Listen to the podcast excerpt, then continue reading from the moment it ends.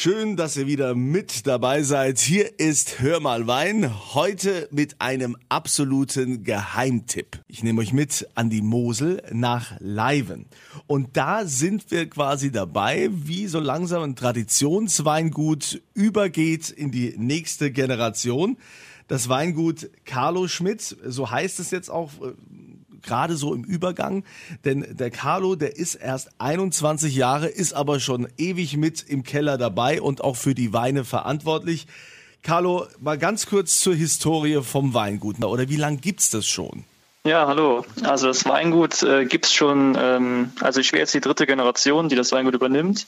Mein Opa hat das damals angefangen im Mischbetrieb noch mit äh, Vieh und Feldern auf dem Flachen. Das war in den 50er Jahren so hat das angefangen mit Wein und ähm, in den 80er Jahren hat mein Vater das dann übernommen. Da wurde das dann immer mehr und größer und ähm, ja, jetzt so langsam übernehme ich es. Das heißt, du bist also auch schon seit du 17 bist äh, mit dabei? Ähm, genau, ja, so 18, 17, da habe ich angefangen mit äh, die Weine zu machen und äh, seit 18 bin ich eigentlich allein für die Weinberge verantwortlich und auch für die Weine. Wie viel Hektar habt ihr? Ähm, wir sind jetzt noch ziemlich klein und wieder am Aufbauen. Ähm, wir machen jetzt so circa drei Hektar. Aber da ich das alles ziemlich alleine mache und nebenbei noch auf einer Weinbauschule bin in Weinsberg, da mache ich den Weinbautechniker.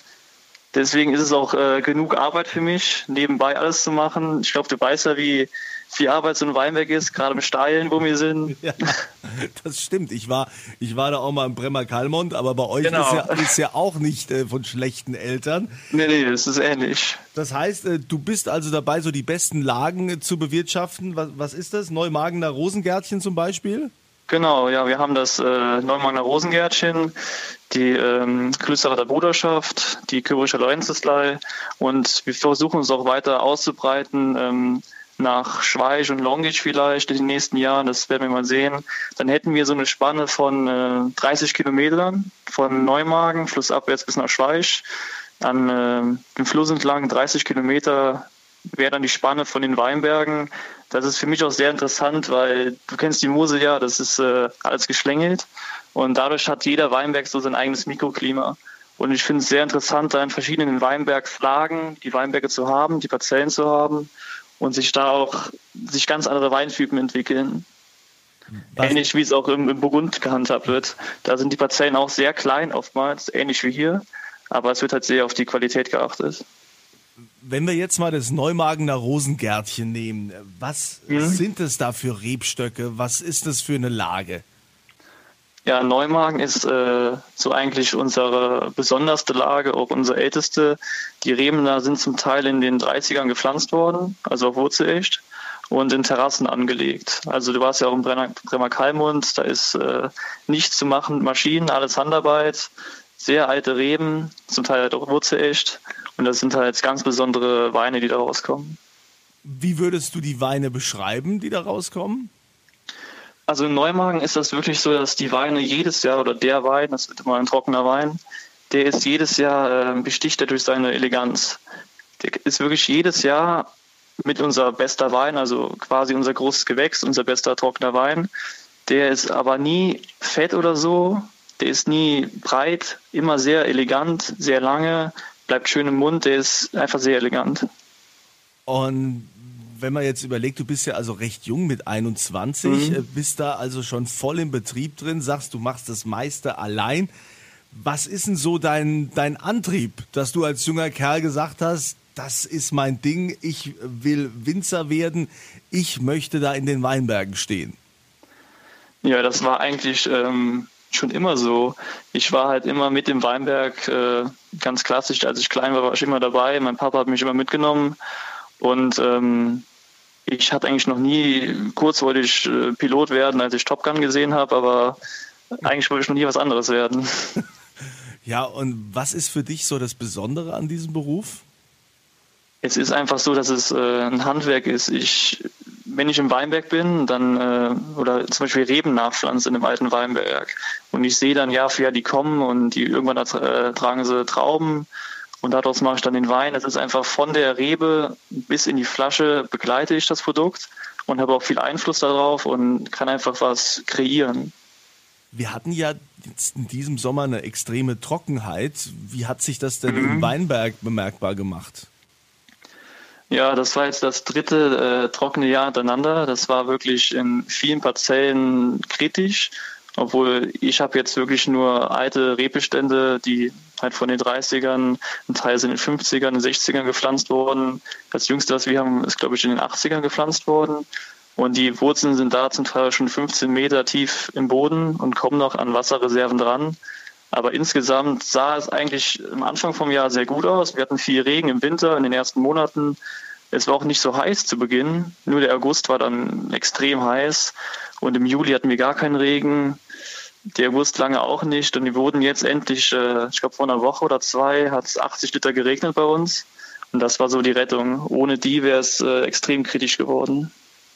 Wenn du sagst, ihr habt äh, im, natürlich hier die Steillagen, alles Handarbeit, das hört man ja immer wieder, ja, da wird nichts mit Maschinen gemacht, das ist mhm. alles Handarbeit.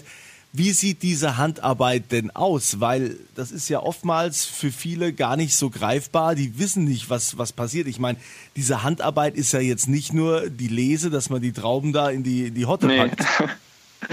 Das stimmt. Ähm, es geht einfach los mit dem äh, Rebschnitt. Die, die Reben müssen jedes Jahr nochmal geschnitten werden.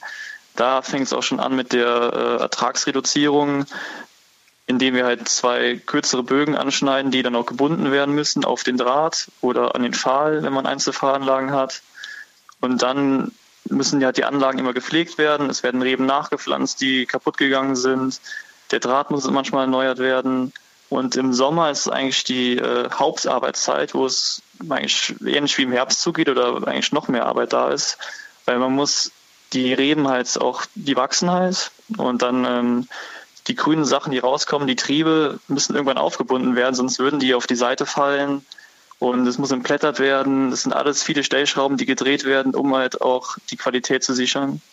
Ja, und besonders blöd ist es, wenn man dann irgendwie Werkzeug oder irgendwas vergessen hat und muss dann zurücklaufen. Das, äh, das passiert mir sehr oft. Also manchmal ich will, wenn ich morgens aufstehe und in den Weinberg fahren will, dann will ich sofort dahin, dann, dann will ich auch nicht genervt werden mit irgendwas und da vergesse ich so oft, ich habe schon wie oft meine Schuhe vergessen, da bin ich da mit den, mit den Adiletten oder mit den Birkenstocks im Weinberg gewesen, habe den Kofferraum aufgemacht ja, scheiße. Gut, das, äh, das passiert. Aber dadurch sparst du dir ja auch das Fitnessstudio. Genau, ja. Ich spiele aber zwar noch zwischendurch Fußball, aber Fitnessstudio brauche ich definitiv nicht. Findest du denn, dass die Mosel eigentlich in der Weinwelt ihren richtigen Platz hat? Also steht die da wirklich, wo sie stehen sollte? Oder denkst du dir, hm, finde es schon schade, dass die Franzosen da oftmals ähm, viel besser bewertet werden, beziehungsweise bei den Menschen, bei den Konsumenten, die also den Franzosen mhm. ja ganz viel äh, Bedeutung zumessen. Und ähm, denkst du, die Mosel hat da ihren richtigen Platz oder müsste die eigentlich noch mehr aufgewertet werden? Also wir sind ja immer noch ähm, am Aufbauen und am Aufwerten. Jeder Winzer in Deutschland macht das eigentlich. International gesehen denke ich, ist auf jeden Fall eine Luft nach oben da. Aber national gesehen ist die Mosel, hat die, glaube ich, einen sehr hohen Stellenwert bei den äh, Konsumenten. Gerade wenn man jetzt Wettbewerbe sieht, den Riesling Champion, wo es gerade um Riesling geht, äh, die Rebsorte in Deutschland. Ähm, das sind eigentlich nur, oder die Top-Betriebe, da die die ersten Plätze machen und so weiter, oder die zweiten, dritten, das sind äh, hauptsächlich Moselbetriebe. Von daher sehe ich, die Mosel hat noch, äh, hat noch Luft nach oben, aber es sieht ganz gut aus. Aber da sind wir ja auch schon beim Thema, weil ich vorhin gesagt habe, ganz am Anfang, dass das Weingut Carlo Schmidt in Leiven ja ein Geheimtipp ist. Denn du hast mit deinen jungen Jahren ja tatsächlich beim äh, Magazin Vinum beim Wettbewerb mitgemacht, beim Riesling Champion. Und was ist dabei rausgekommen? Ja, da ist der erste Platz in der Kategorie äh, Halbtrocken und Feinheit rausgekommen. Und da ist man schon stolz, ne? Ja, es, also am Anfang konnte ich das gar nicht so einordnen oder realisieren, weil ich habe halt überhaupt nicht, damit nicht gerechnet. Aber so langsam, ähm, wenn ich drüber nachdenke, dann schmunze ich immer. Und mit welchem Wein bist du da an den Start gegangen? Da bin ich mit der, also eigentlich bin ich mit drei Weinen an den Start gegangen. Die sind, also insgesamt haben da jetzt mal, um zu sagen, 400 Betriebe mitgemacht in Deutschland. mit äh, 1650 Weinen waren dabei. Und ich habe mit den drei Weinen mitgemacht, sind noch alle drei ins Finale gekommen. Und dann hat die, äh, die Lorenzisleih Feinherb 2019 hat dann den ersten Platz gemacht. Das ist mega. Also vor allen Dingen, äh, du bist 21. Das ist, ist auch so ein bisschen eine Bestätigung, dass der Weg zwar schwierig ist, klar bei mir nochmal extra schwierig, aber dass das dann äh, auch so der richtige Weg ist, dass ich da weitermache. Das finde ich eine, eine Riesenauszeichnung. Vor allen Dingen, ich denke, würde dein Vater noch leben, der wäre mit Sicherheit extrem stolz auf dich, was du da mhm. geleistet hast, dass du jetzt auch so eine Auszeichnung bekommst und quasi aus dem Nichts hier diese, diese Leistung äh, abgerufen hast. Also ja. ähm, Respekt für das, was du da an der Mosel machst, das Weingut Carlo Schmidt. Lieber Carlo, weiterhin dir viel Erfolg und ich glaube, äh, du jetzt in deinen jungen Jahren, wenn du jetzt schon so weit bist, hier die Preise abräumst, dann äh, werden wir sicher noch einige Male miteinander zu tun haben. Hoffe ich so. Dann äh, alles Gute für dich und ähm, euch wünsche ich wie immer eine tolle Zeit und das Wichtigste natürlich volle Gläser. Wir hören uns nächste Woche wieder.